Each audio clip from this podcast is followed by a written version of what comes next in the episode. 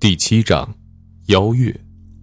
这个圣诞节的晚上，公司的所有职员，无论是售货员、保安，还是更高层的管理人员，甚至包括会在元旦那天前去新兴商场的人，都出现了类似的现象。正天医院的李庸院长此时刚下班，他一边走向医院门口，一边计划着元旦那天要带李隐去新兴商场。给他买套衣服，下午再带他去相亲，管他同意不同意。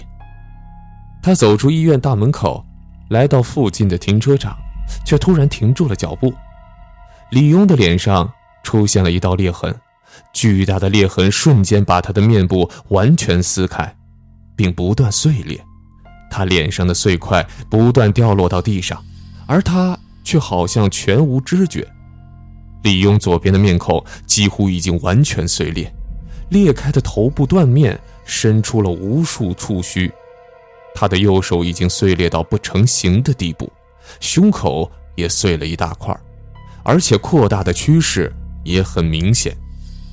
李庸的身体进一步发生着变化，碎裂的脸部长出了一个蠕动的肉团，那肉团开始形成一张脸，而那张脸。越来越清晰。与此同时，新兴商场内那些塑料模特的碎裂脸孔在不断的发生变化，开始从那些碎裂的部分长出一个个满是血污的头颅。一个个塑料模特往往长出了好几个头颅来。现在是下班时间，所以这些变化没被人察觉到。这天晚上。柯银叶陪伴在柯银宇的床前，看着他睡着了，他才安心。今天，银宇去见那个女人，对他而言是很大的煎熬。银叶帮他盖好被子，才走出房门，关上了灯。门外站着的李颖问道：“他不要紧吧？”“嗯，他今天太累了，不过，总算满足了最后祭拜爱人的愿望。但是，我担心。”这会让他的生存意志变弱。他在心上人死后就一直很消极。柯银叶有些惆怅。好了，你去我房间吧，谈论一下魔王级血子指示的事情。你们不是亲兄妹吧？李隐忽然问出了这个问题。柯银叶没有惊讶，而是坦然的点点头说：“对，我们并没有血缘关系。”但是，银宇真的是只有把我当做哥哥而已。你们的确长得完全不像。虽然我也很想把她当做妹妹，可是小时候倒还好，随着时间的流逝，却不知不觉把她当做了女人。柯银叶的语气有些自嘲，但李隐却很理解，人的感情不是可以控制的。十二月三十一日到了。那么，哥哥，我走了。在公寓门口和柯银叶告别后，柯银宇就出发了。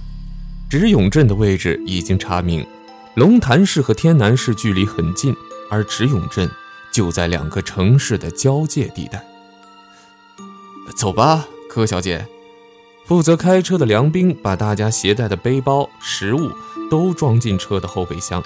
他打开车门说：“柯先生，您放心了，我们会好好保护你妹妹的。随时和我联系，知道吗？”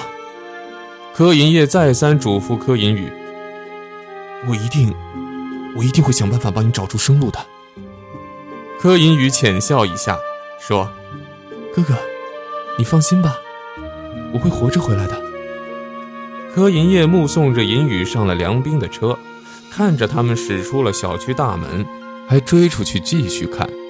如果不是因为我知道自己会成为银宇的累赘，我会不顾一切的和他一起去那个地方的。柯银叶忽然对着跟着他跑出来的李隐说：“我说的是真的。”人群中最为惴惴不安的是唐兰炫，明天他的生死就将决定。这几天他连饭都吃不下去，人都瘦了好几斤。尽管大家一直安慰鼓励他，可是唐兰轩对魔王依旧无比恐惧。明天，那神秘的魔王及血子指示就要开始了。